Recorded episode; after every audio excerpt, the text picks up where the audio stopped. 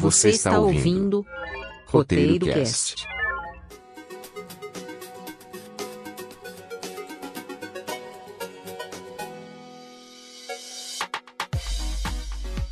Fala aí, ouvinte do Roteiro Cast, mais um episódio dessa nova temporada, desse mês de outubro especial, com convidados especiais. E dessa vez a gente vai botar nossa paixão gamer em jogo, pois sim, esse episódio de hoje vai ser uma típica conversa de locadora. É uma conversa de locadora tão forte que se você derrubar o controle vai ter 10 minutos a menos de jogatina. Perdeu 10 minutos! A gente vai conversar sobre os melhores consoles já lançados, os mais importantes, os que tiveram os melhores jogos exclusivos, com a maior receptividade dos fãs e a grande importância de mercado que eles tiveram. Aqui conosco a gente tem como convidado especial o Mailson Andrade, que trabalha com marketing da loja Hamilton Games, produtor de eventos também, tanto na loja como em outros eventos voltados à cultura gamer da cidade e entusiasta de Game Boy. Ele vai falar isso já já com a gente. Tudo bom, Mailson? Tudo bom, John? Apresente aí, se acuse, fale um pouco de você aí e da Milton Games. Eu trabalho na Milton Games já há uns 5 anos, organizo eventos lá, campeonatos, tanto lá como em outros locais. Trabalho com marketing da loja e também sou integrante da USEG, da União Cearense dos Gamers, também na parte de eventos. Você confere o episódio de hoje do Roteiro Cast comigo, Jonathan Silva, no Instagram, arroba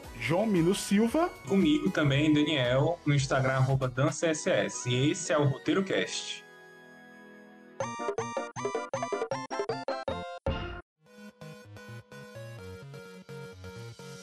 Começa falando desse que foi para mim o meu primeiro console. Eu tinha sete aninhos, isso em 1997.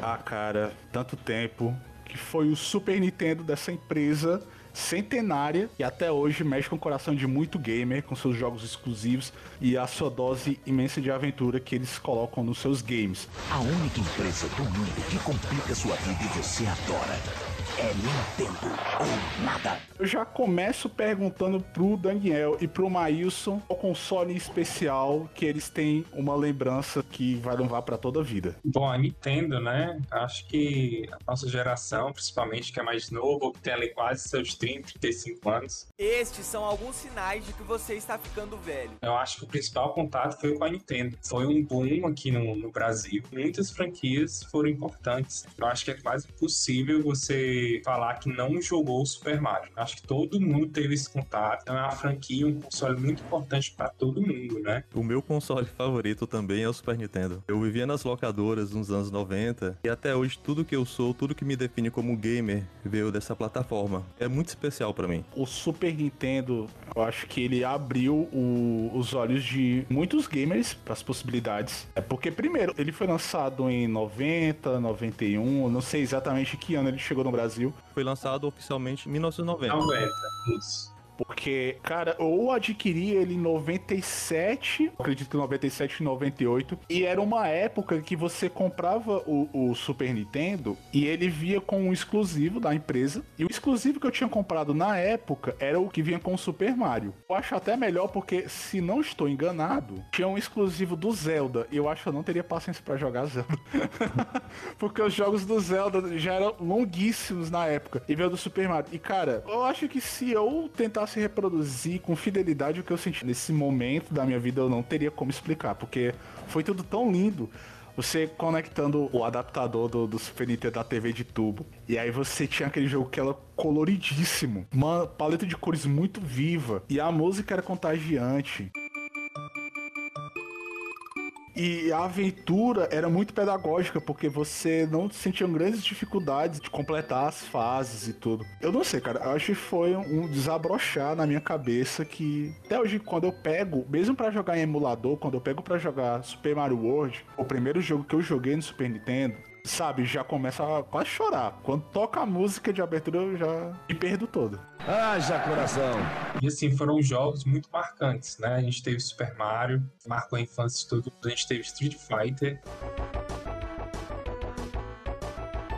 Street Fighter 2 foi muito marcante. Então, assim, era muito massa, né? As pessoas jogando em casa, os amigos. Era sempre um jogo muito querido. Também tinha Donkey Kong, que era outro vício, né? Um jogo super bem feito e bem construído para aquela época, né? Que era muito feito em pixels e ele misturava uma coisa meio 3D, né? Era uma evolução para aquela época. E é massa a gente ver que essas franquias, né, que marcaram há mais de 20 anos atrás, quanto elas são importantes, né, e fortes hoje. A gente tem o Super Mario aí que tá mais forte do que nunca, o Super Mario Odyssey né, no Nintendo Switch, a gente tem Street Fighter também, vários campeonatos, aí firme e forte, então foi um console muito querido. E eu acho que sempre uma referência de quando você fala de, de nostalgia e de contato com videogames. O Super Nintendo, ele marcou tanto, marcou tanto os brasileiros, né? Que a gente tem até um jogo favorito, que é o Top Gear. Faz muito Eita, sucesso no Brasil, mas nem tanto em outros países. Tanto que o compositor ó, das músicas, ele fica impressionado como esse game fez tanto sucesso aqui, não nos Estados Unidos.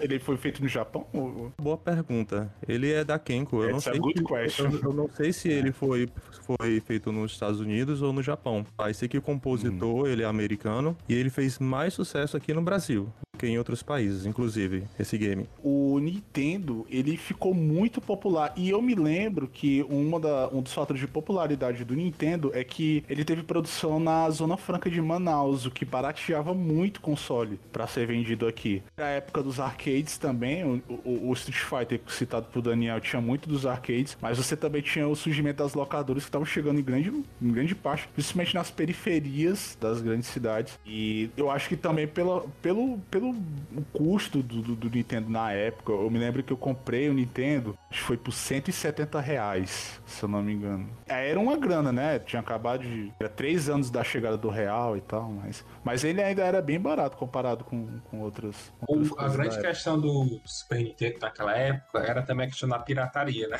Quando o console chegou, a pirataria ela foi muito forte, né? Então os componentes eram falsificados. Existiam muitas variações e até os próprios cartuchos também eram. Então havia realmente um custo muito abaixo por conta da pirataria, que cresceu bastante. Aí, enfim, né? Foi o PS1, o PS2 e é hoje não existe tanto o PS4, por exemplo, nem Nintendo Switch, mas que na época a pirataria ajudou a crescer esse segmento aqui, né? Pro bem ou pro mal. Na época, a Playtronic e a Gradiente que ficaram responsáveis por distribuir o produto da Nintendo aqui no Brasil, né? Mais especificamente os videogames. Mas mesmo pra época, eu me lembro que ele era um pouco caro, sabe? O, o que tornou acessível foram os jogos piratas de se conseguir, não é? Como vocês falaram, foi na época que começou as piratarias dos cartuchos, não era tão Sim. comum quanto do PlayStation 1 e do PlayStation 2, que qualquer pessoa faz uma gravação de um jogo em sua casa, mas ela existia, né? Você tinha uns cartuchos que vinham vários jogos em um, não sei se vocês se lembram, né? 7, 9, 10 jogos em um, piratinha. Total. Eu, eu me lembro de um que era 8 em 1, que tinha um que era do Asterix. Inclusive, joguei muito. Não, e a gente sabe que console sempre foi, sempre será uma coisa cara no Brasil, né? Então, assim, Verdade. desde sempre, né? Então, assim, se o Super Nintendo bombou, foi por conta da pirataria, né? Assim como o PS1 e PS2. Existe uma diferença muito grande no método de consumo, né? E no hábito da população. E olha lá, se for jogo de Switch, vai pra 400, 500 reais. Exatamente. Agora, um, um fato engraçado, já que vocês botaram criminalidade no meio. Isso é crime, mano. É, que o Nintendo também tinha uns jogos que só a pirataria poderia fazer por você. Era o caso do Ronaldinho Soccer 97. É verdade. Ai, cara, esse eu joguei pra caralho. O, o Sonic pro Super Nintendo só foi possível com a pirataria. Certeza. A, a- a pirataria aproxima do mundo usando divergentes, né, cara? Pois é, o Ronaldinho, é, mas ele era do, do Internacional Soccer. É, eles, eles faziam até o- em cima, né? Eles faziam, faziam variações desse game, do Internacional Superstar Soccer ou Deluxe. E na época, o Ronaldinho. Na época a gente chamava, né, de Ronaldinho, né? Hoje agora é Ronaldo Fenômeno.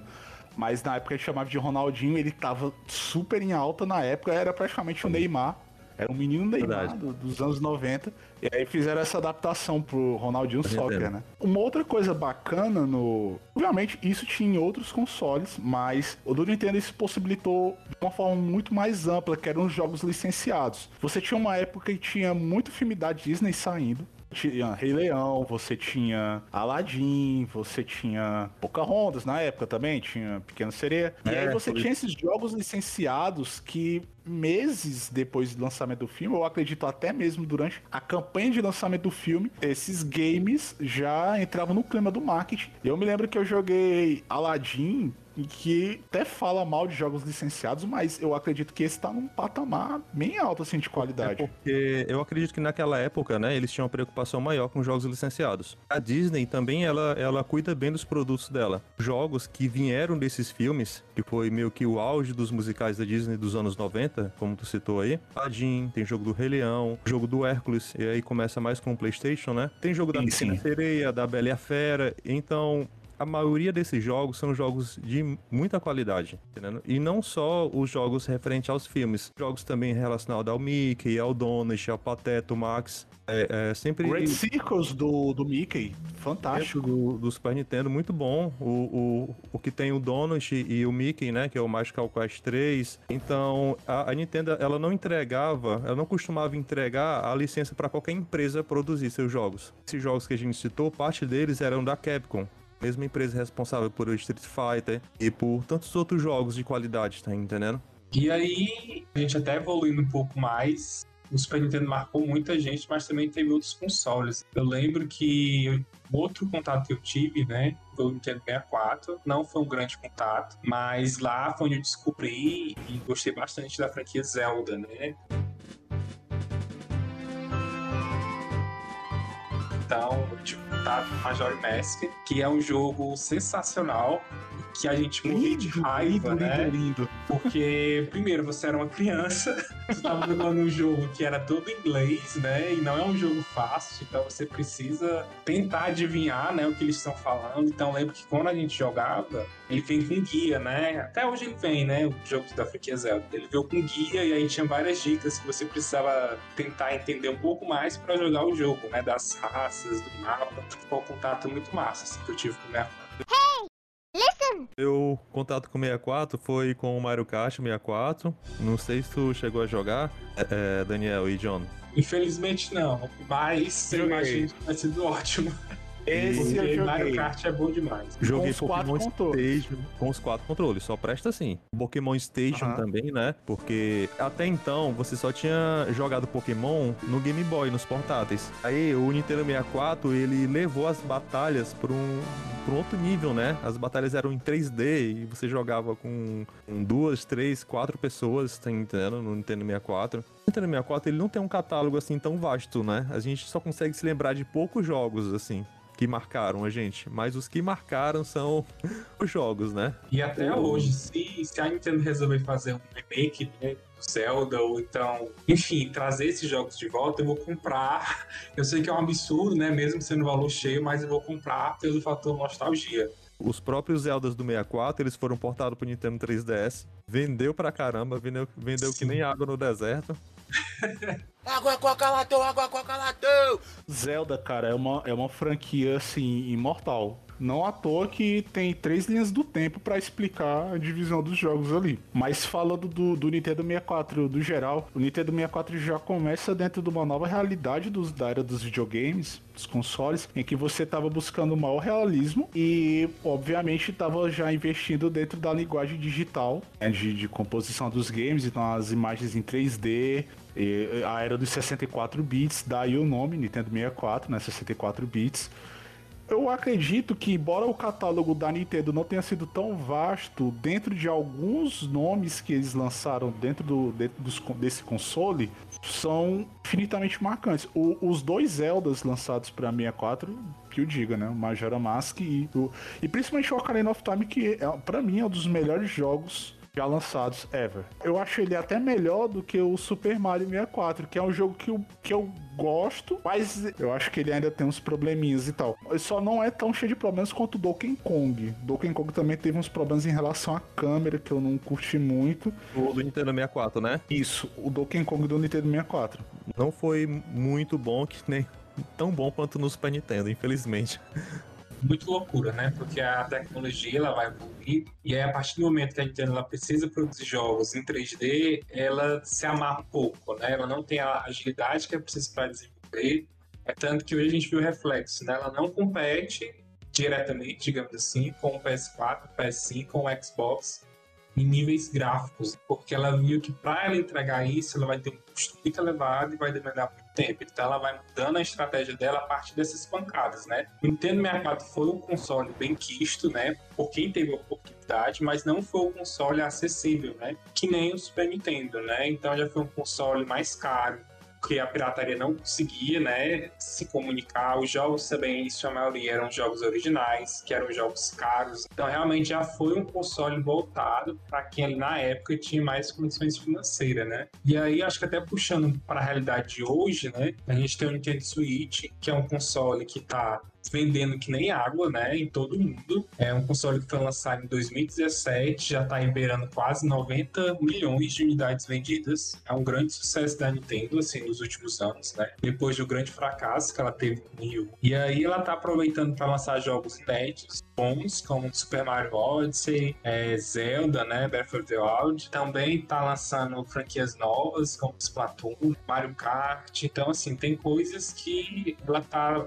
mesclando, né, um novo e também trazendo coisas antigas. Justamente quem não teve a oportunidade de jogar Wii U ou 64, ela tá buscando formas, né, de fazer remake ou continuações. É, recentemente ela pegou até o Pokémon Snap, né, que era um jogo de 64, não tive oportunidade de jogar, mas que ela lançou agora como New Pokémon Snap, que é como se fosse uma continuação, e que muita gente gostou e se apaixonou, até tive a oportunidade de jogar recentemente. E realmente é um jogo massa, né? Pra quem não sabe, é um jogo de Pokémon onde você tem que fotografar como se fosse no habitat natural, né? O National Geographic, né? Assiste muito, pronto, é, É, isso. National Geographic dos Pokémons, né? O Pikachu tem hábitos campestres. Exatamente. O Nintendo 64 tem só um grande problema.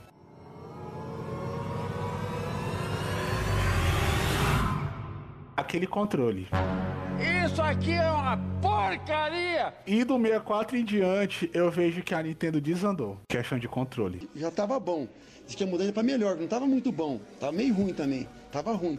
Agora parece que piorou. Cara, eu não sei. O controle do Super Nintendo era uma delícia de você pegar. Até na hora de dar um meia-lua quadra, um meia-lua X, meia-lua Y, era facinho, facinho. Do, do, do negócio.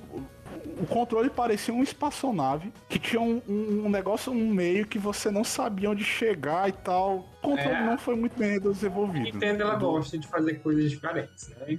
Propostas diferentes, com controles interativos. Hoje no Switch ela já acertou, né? Assim, a qualidade que ela tem é top. O controle Pro dela é muito bom. E o joystick mesmo normal também é muito bom, assim. Então ela, ela acertou nesses problemas que de fato não era uma coisa muito boa nem de se manusear. E que hoje ela tá surfando na onda de sucesso. Por isso que a Nintendo hoje faz o que quer, né? Que quer, porque ela tá surfando no mercado com quase 90 milhões de unidades no console que tem 4 anos. A Nintendo, ela, ela é uma empresa que a gente pode falar que ela arrisca, também ela tenta não arriscar em alguns aspectos, né? A maioria das franquias dela nasceram no Nintendinho, né? O Zelda, Mario, Donkey Kong. E cada geração, eles vê- ela sempre vai tentando manter esses personagens. E nos videogames, ela ela sempre tá experimentando, tentando algo novo, né? O controle do Nintendinho, ele é quadrado. Quando foi pro Super Nintendo, o próprio João falou, ele é bem anatômico, ele é gostoso de jogar, dá pra fazer as meia-lua no Street Fighter, no Mortal Kombat, né? Quando foi pro Nintendo 64, o que aconteceu, gente? Eu não sabia nem pegar. Naquela época, eu pensava que era pra pegar de um lado direito e do lado esquerdo, assim, nas pontas, né? Até entender que uma mão tinha que ficar no meio e a outra ponta ficava livre. Cara, é, é um controle pra três mãos, eu não sei. Cara, eu nunca entendi aquele controle. Enfim, aí depois veio o GameCube, não sei se vocês tiveram oportunidade de jogar esse videogame. Também era um controle, ele realmente era bem diferente do 64. Os botões, é, a localização deles era diferente de qualquer coisa que a gente tinha visto até hoje em controle de videogame. Depois veio o Nintendo Wii, que parecia um controle de uma televisão. Você ficava movimentando com o analógico separado e ligado com o fio. Não sei se vocês estão lembrados do controle de- do Nintendo Wii. O Sei Nintendo Wii eu joguei pouquinho, mas eu, eu já vi a parada. Tinha um lance também de. De movimentar. É, de, de você realmente era- balançar com a mão e tudo, chacoalhar. né? Rebolava sem querer o controle na televisão, quebrava a televisão. Escorregava da mão. No Nintendo Wii, e tem um controle normal e tem um controle separado, o Nunchaku, que ele é o, o- como se fosse o analógico, né? Aquela partezinha separada é como se fosse o meio do controle do Nintendo 64. Vocês depois pegarem fotos ou depois compararem os controles, aquela partezinha do Nintendo 64 do meio, exatamente com o mesmo formato e quase o mesmo tamanho do analógico do Nintendo Wii. Depois eles lançaram o Nintendo Switch, que era tentando pegar aquela vibe dos tablets, não é? É um videogame com controle com a tela. Era na época que toda criança queria ter um tablet e ela foi querer surfar nessa onda. Era um pouco estranho, né? Você ficar com um controle, tela gigante, mas não foi muito aceito no mercado. Aí ela, ela pegou, só tirou esses, esses dois controles, meio que partiu o controle do Nintendo Wii U em 3, transformou no Nintendo Switch, né? O Nintendo Switch junto nada mais é do que um gamepad do Nintendo Wii U, visualmente, olhando. E é isso, assim, Sim. ela é uma empresa que ela sempre arriscou nos controles. Se você pegar eh, o histórico da própria Microsoft e da Sony, você percebe que eles, eh, ela sempre, eles sempre fizeram pequenas mudanças, não é? Nos controles. Eles nunca mudaram disposições, a disposição dos botões ou formato drasticamente, como a Nintendo fez, né? E, a meu ver, ela arriscava muito nos controles. Muito. De todos os Nintendo, videogames. ela teve muito altos e baixos, né? O último console Teve. dela que foi Teve muito alto e baixo. O, o próprio Nintendo 64 Praticamente. que a gente tava falando agora, ele não foi um videogame assim de muito sucesso, né? total. Na, na época, a Nintendo tava procurando uma parceria. Acho que vocês já devem ter ouvido falar sobre isso. A Nintendo tava procurando uma parceria com alguma empresa para produzir videogames com CD. Ela fez uma parceria com a Sony para lançar o Super Nintendo com Eita. CD. Mas infelizmente teve alguma. é, como é que se diz? Desavença. E, e a Sony, ah, sabe de uma coisa? Eu vou lançar o meu próprio videogame. E tá aí até hoje, né? Graças a Deus, né? Porque eu também amo os PlayStation, todos, né? Aí começamos uma grande rivalidade.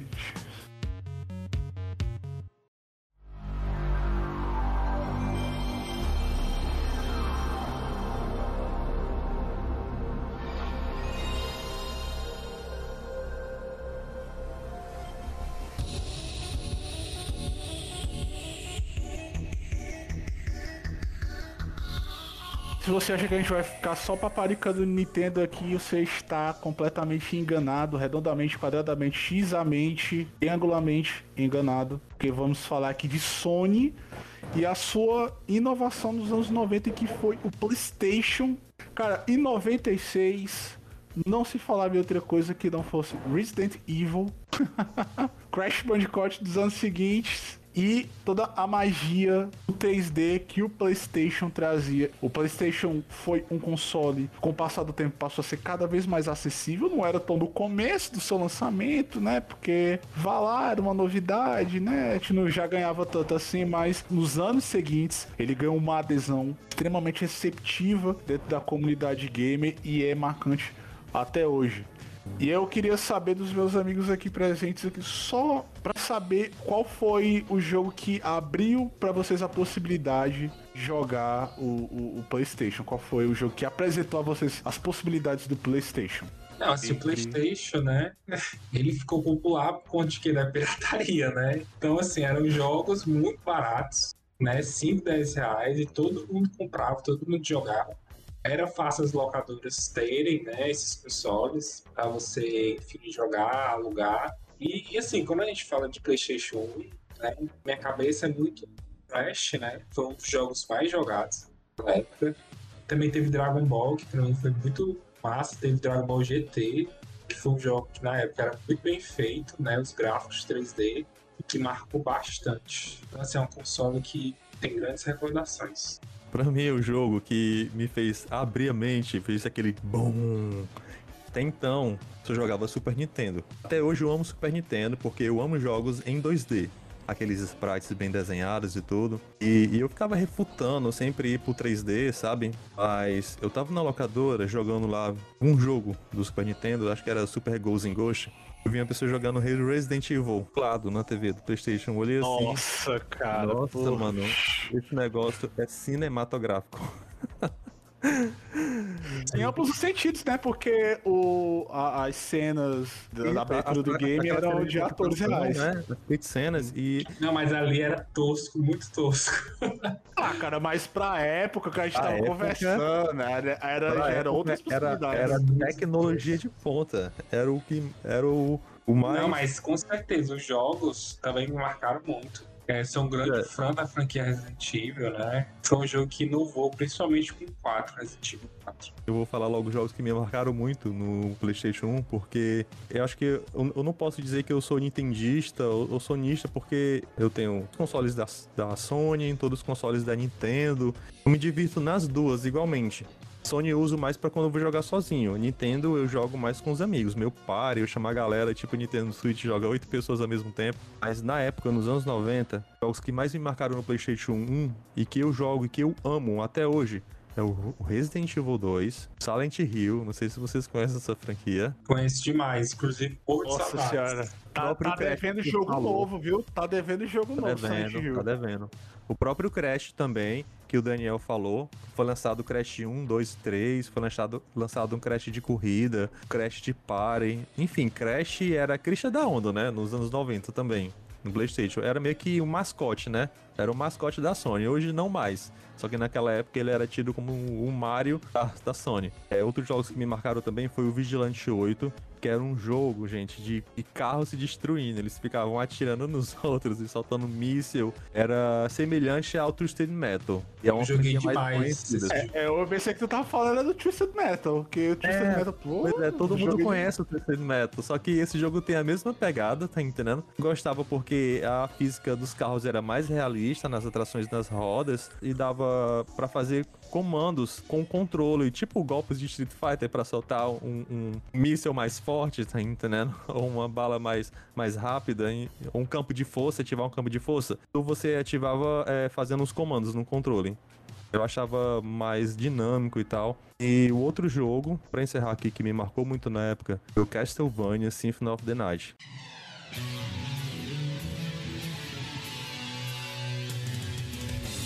Cara, mano, eu joguei muito esse jogo, mano. cara. Porra, bicho, isso aí Incrível foi um que pareça, trunfo, um né? grande trunfo.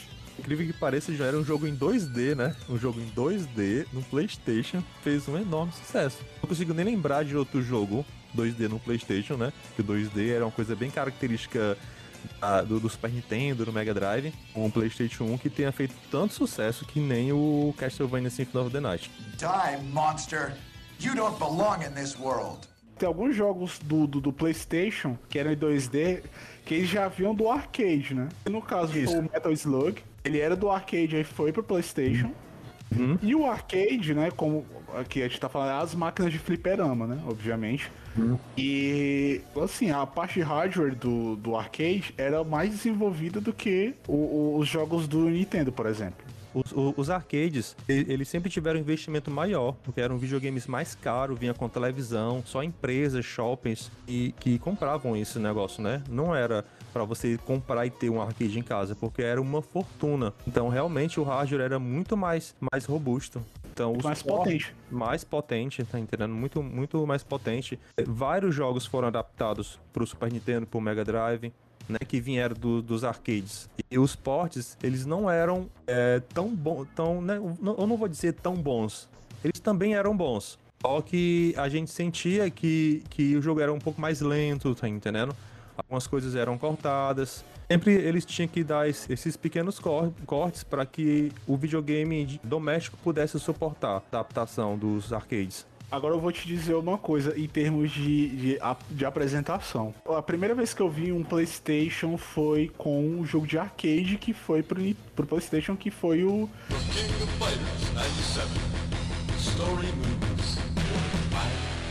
Eu, eu gostei, eu pensava que era a mesma coisa do Nintendo. Na época, cabeça de criança, eu acho que eu tinha um- uns 10, 11 anos por aí. Achava, bobamente, que aqueles eram jogos que poderiam ser rodados no Nintendo, só que eram Nunca tava em formato CD. É. Aí quando eu fui prestar mais atenção, eu vi que a capacidade gráfica tinha muito mais cor. E eu achava até que tava, eu poderia ser um comparativo com o Super Mario, porque eu, eu achava que não tinha nenhum jogo mais colorido, com mais potência de cor do que o Super Mario hoje na época.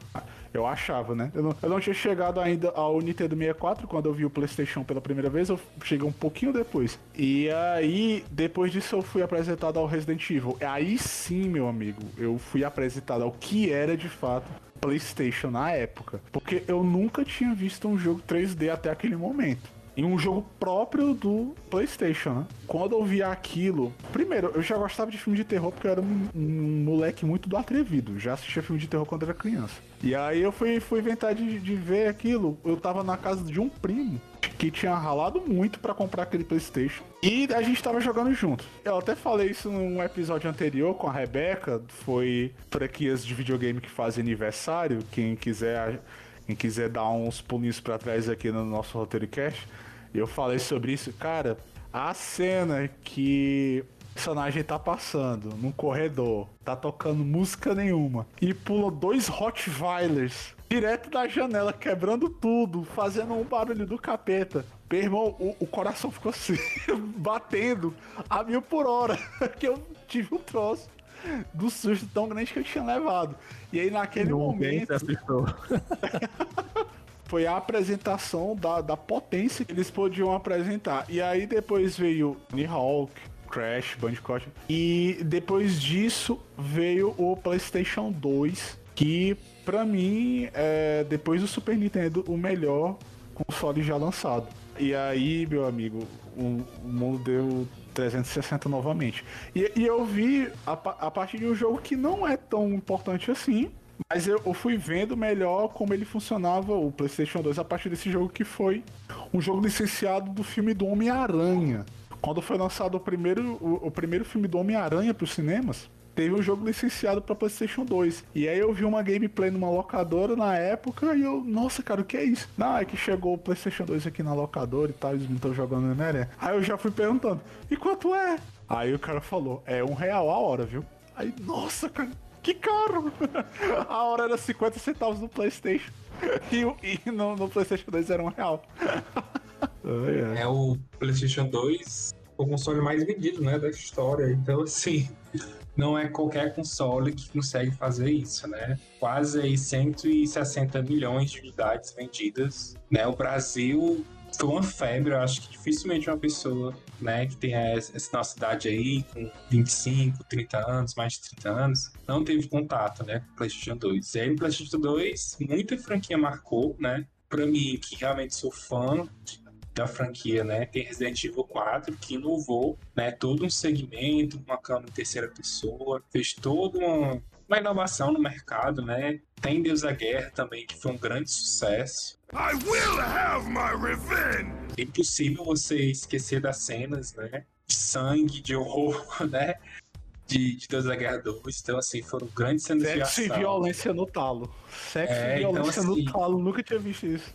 Incrível. Também teve GTA, outro grande jogo que foi um grande boom da franquia, que até hoje vende milhões e milhões e milhões de unidades. Teve Shadow of Colossus, que pra mim foi um- uma grande franquia que eu conheci lá, que é muito parecido com Zelda, né? Digamos assim, conceito, mas que é um grande jogo. Fora isso, teve muito jogo de Dragon Ball, que era muito viciante, é Dragon Ball Budokai, né? Tem X2, 3, enfim, que foram muito marcantes e bons, né, de se jogar. Teve Tekken, Silent Hill. Então, assim, foi um console que foi a febre. Durou muito tempo né, no mercado, acho que quase 10 anos. Vendeu muito. A pirataria novamente aqui, acho que deu seu último grito, né? que depois disso não, não foi tão forte, mas que impulsionou esse console para todo mundo ter acesso.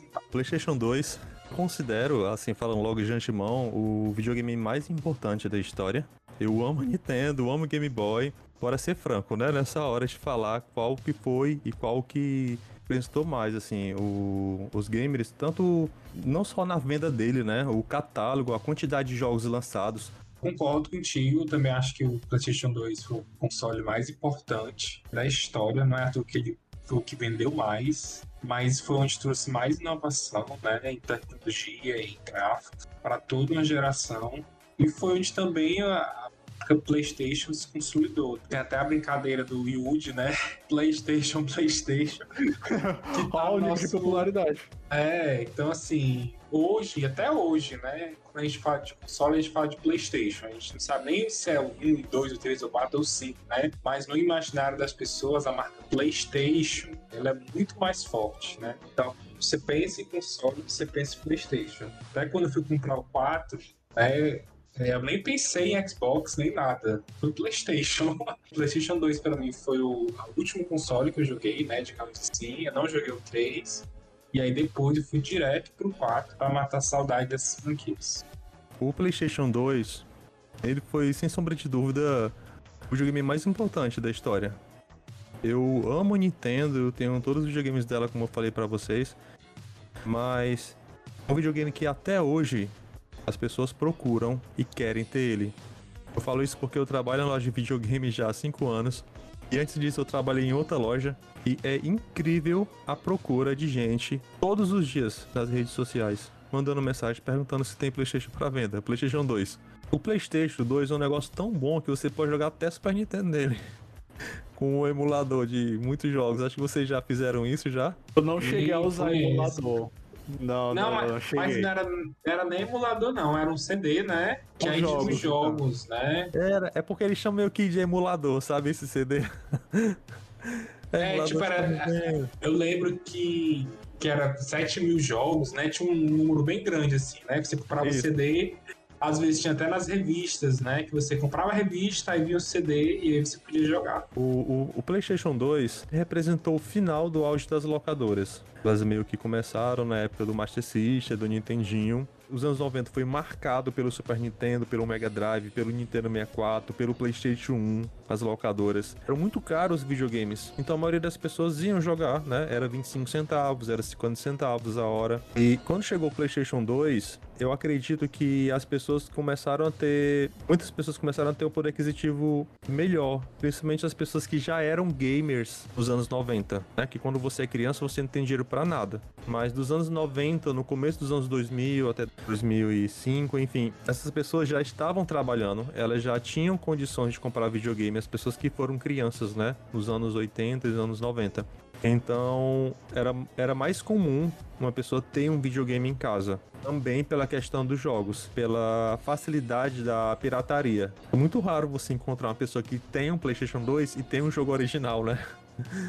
Ela tem um monte de jogo pirata. É, começaram a destravar, liberaram é, um universo. A destravar. Eu acho que nem existe, né, essa pessoa que tem jogo original do PS2 e PS1. Que de é fato a pirataria tem Tem isso, mas o mais engraçado é que o, essa coisa da pirataria, digamos assim, ela possibilita a criação de jogos únicos. E são sensacionais. Isso. Por exemplo, os Mugen, né, da vida. E antes era uma coisa mais do computador, aí tiveram algumas adaptações para PlayStation 2. Aqueles Marvel vs Capcom com zilhões de personagens. Sei lá, do Chaves até personagem. O Sonic que tava no meio e não sei o que um carnaval de referências e também teve uh, os mods de GTA, um dos jogos que definiram o PlayStation 2, né?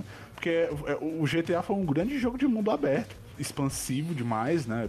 O 3, o Vice City e o San Andreas, né? Depois o, Liberty City Stories, porque ele é uma, uma franquia que começou, na verdade, no PlayStation, depois foi pro PlayStation 2. E aí o, o, o San Andreas, que é o mais popular desses já lançados, e aí abriu a possibilidade para todo tipo de adaptação. É tipo GTA, San Andreas, é, TUF versus Ceará. São as torcidas organizadas do Ceará e do Fortaleza GTA que toca forró. Aí você vai pro Guitar Hero, que é outro jogo sensacional. Muito popular, 2. GTA Tropa de Elite. Também Essa tem do outro filme. aí. Aí você tem Guitar Hero, é, Nossa, Rock Guitar Nacional, Hero, Guitar Guitar Hero Hero, Aviões do Forró, Guitar Hero Legião Urbana, Guitar Hero Iron. Maiden, Guitar Hero... Tu... soltaram a coleira, né? Soltaram a coleira e a galera pegou, foi fazendo mod por cima de mod ali. É, realmente, João, era uma coisa que só era possível com a pirataria, viu? A gente jogar Guitar Hero com músicas nacionais, a gente jogar é, essas dezenas de GTAs modificados, e uma, uma das melhores coisas pra mim foi poder jogar jogos traduzidos, mano. Pensa, o Deus da Guerra, traduzido, mano, 1 e o 2. É, no, no Nintendo, eu já cheguei a pegar um. Tradu... Era Mas tipo, raro, era viu? muito difícil. Mas é muito raro. Até hoje a Nintendo não gosta de Mas traduzir. muito.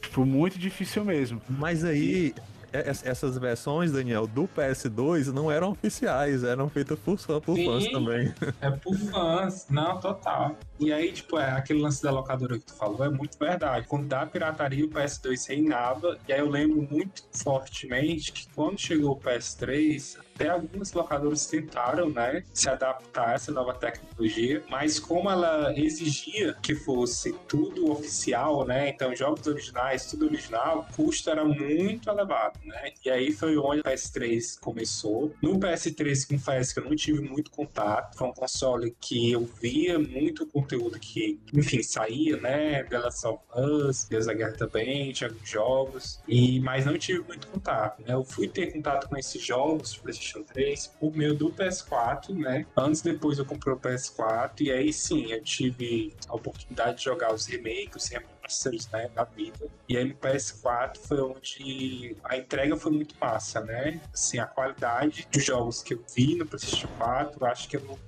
em console nenhum, assim. Eu gosto também muito da Nintendo, mas eu sei que se eu quero a narrativa, um jogo muito bem construído nesse sentido, eu só vou encontrar no PlayStation 4. Assim, The Last of Us 2 ou 1 que saiu, qualidade técnica de tudo, não, não vi nenhum jogo entregar isso, né? Ghost of Tsushima, a mesma coisa. Então, assim, são jogos muito bons, mas a gente sabe que o PlayStation 4 ele tem uma entrega que nenhum outro console tem nesse sentido. Verdade. Videogames de nova geração que concorrem com ele, né? Como o Xbox, né? E que, É, consegue, fato, que consegue produzir jogos com narrativas mais imersivas, né? Do que comparando com a Nintendo, né? São jogos. Chamam hoje de de narrativa cinematográfica. É, É, hoje a Nintendo ela tem um Zelda, né? Tem um Mario Odyssey, mas a gente sabe que o foco não é a história, né? Esse é um jogo divertido e, e os jogos da, da Sony, né? O PlayStation 4 e agora o que já se entrou no PlayStation 5 são jogos muito cinematográficos, né? Com grandes narrativas, com grandes histórias. que- grandes que é produções, incrível. grandes gráficos, Grandes grandes, trilhas sonoras, tudo grande. Menções honrosas. Pois é, né? A gente já falou aqui dos dois grandes medalhões dos consoles, Nintendo e PlayStation. E agora a gente vai falar de menções honrosas com consoles que a gente poderia ter falado, que você com certeza deve achar que faltou, mas a gente cita aqui e agora. Maílson Andrade para falar qual console que você acha que também deve ter um carinho especial dos fãs, uma atenção especial. Bem, como, como nós seguimos só a linha Nintendo e Sony, né? A gente sabe que a Microsoft é uma empresa importantíssima, né? Eu, no final dos anos 90, jogava muito no PC. Tipo Age of Empires 2, Doom, Quake, jogos de PC clássicos. E quando ela resolveu lançar o próprio videogame dela, foi assim um marco, né? Apesar de não ser muito conhecido, o primeiro videogame antes do 360, eu acredito que a, a Xbox é assim um videogame tão bom quanto os Playstations, né, em geral. A principal concorrente também da Nintendo nos anos 90, né? Também não, não dá pra deixar de citar o Master System, Mega Drive, Dreamcast, Sega Saturno. Foram videogames incríveis. Claro que mais, mais ainda o Mega Drive, né? Porque é um videogame que até hoje ainda é vendido em lojas. E Outro videogame também que eu não vou deixar de citar são os portáteis da Nintendo. E o meu favorito, que vocês já devem saber, é o próprio Game Boy. Poderia Boy, mostrar Game uma história aqui especial que você organizou uma festa de Game Ah, Boy no, no, na Milton Games. Poderia compartilhar pra gente? Nossa, mano, foi quase que, eu ia, quase que eu ia à falência com aquela festa, enfim. Gatilhos aqui. Gatilhos, é, gatilhos de falência aqui. Alerta de gatilhos. Aí, isso como é que foi? Tu organizou uma festa de aniversário pro lançamento do Game Boy. Lá na Milton Games, onde eu trabalho e organizo campeonatos lá de videogames, qualquer um dos mais conhecidos, né?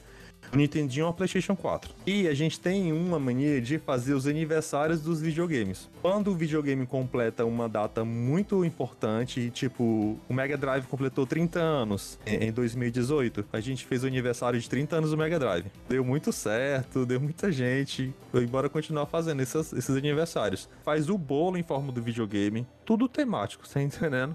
E claro, tem vários Nossa, campeonatos. bicho, o bolo. Quem Quem- for de Fortaleza e tiver ouvido a gente, ó, quando tiver festa de aniversário de videogame, todo mundo cola lá na Milton. É, não, de ó, se, se algum videogame for completar alguma data importante, tipo é 30, 40 anos, certamente a gente vai estar fazendo o aniversário dele. Então, esse do Game Boy, eu sou muito, muito fã de Game Boy, galera. E era meu sonho fazer um evento só de Game Boy. Quando o Game Boy completou 30 anos, que ele é de 89, né? Em 2019 ele completou 30 anos, aí eu fui inventar de fazer uma festa lá e, e eu não medi esforços.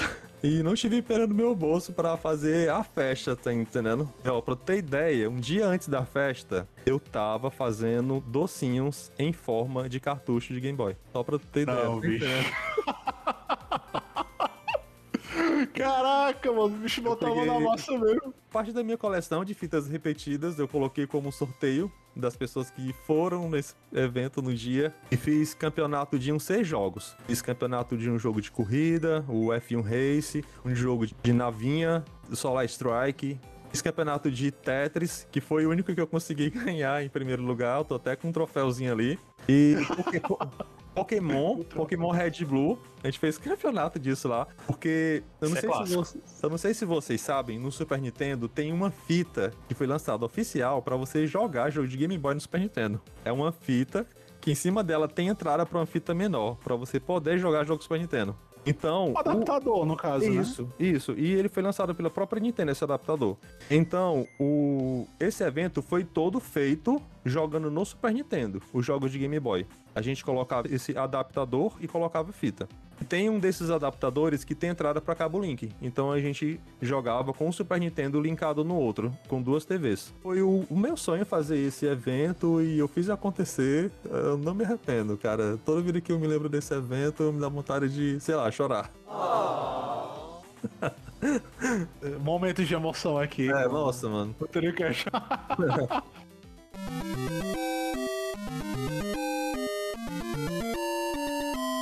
A gente ainda tinha muito papo pra botar aqui em jogo sobre os melhores consoles, mas vamos ficando por aqui. Maílson, quero agradecer aqui a sua presença por ter compartilhado muito de sua sapiência gamer conosco. Nós, reles jogadores aqui, você, cara que organiza eventos e tudo mais. Deixa agora o seu contato aí pra gente interagir com você nas redes sociais e também da Milton Games. Bora lá. Lá da Milton Games, vocês, é, vocês que gostam de campeonatos, de eventos de videogame, a gente não organiza só lá, a gente também organiza no Sana e em outros, é, Feira do Conhecimento, eventos de grande porte também. Lembre que eles dão abertura, né? O espaço para os retro games. E a loja, o foco mais é retro game, então a gente tenta sempre manter Super Nintendo, PlayStation 1, PlayStation 2 como base dos campeonatos. Mas vocês podem seguir o Insta da loja, a Milton Game Retro. Podem seguir também o meu Insta, Mailson Andrade. E se vocês gostam de Game Boy, vocês podem seguir o Insta do Game Boy Clube, que eu faço parte lá também. E eu tenho uma página Plane Game Boy. Eu faço, como já falei pra vocês, pequenas gameplays de Game Boy de um minuto. Se vocês quiserem dar uma sacada lá depois, sempre tô postando sobre algum joguinho novo que eu tô eu tô descobrindo ou conhecendo. E muito obrigado pelo convite, viu? É, desculpa qualquer coisa, eu, eu não sou um expert em, em jogos, na É verdade. isso, rapaz, que eu é gosto isso, mais, é- eu gosto de jogar mesmo. E- Olha a falsa é modéstia, olha a falsa modéstia. Não, mano. E é muito bom é, é, bater esse papo com vocês sobre os jogos que marcaram os videogames. É um papo que realmente renderia uma madrugada inteira, que eu não falei nem 0,0,1% dos jogos que eu gosto. Mas muito obrigado pelo convite e, e se vocês quiserem um dia bater um papo novamente comigo, é só chamar. É isso. A gente chama sim. É, eu também vou me despedir aqui de vocês. Foi um papo massa, né? Estarei aqui junto. Sempre que eu falar de game, né? A gente vai ficar eu sempre vou aparecer aqui junto com o John, que a gente são meio que os representantes, né, desse tema lá no Roteiro Nerd. E é isso. Até a próxima. Lembrando que se você quiser comentar algo sobre esse podcast, você pode seguir o Roteiro Nerd nas redes sociais, arroba Roteiro Nerd com dois Ds. Estamos ativos no Instagram, Twitter e Facebook. Siga a gente lá, veja os nossos stories, dê like nas nossas postagens. Nós somos super ativos nas mídias sociais e também no nosso site, roteironerd.com. Lá tem conteúdo quase que diariamente com vereditos de séries, filmes, jogos, livros.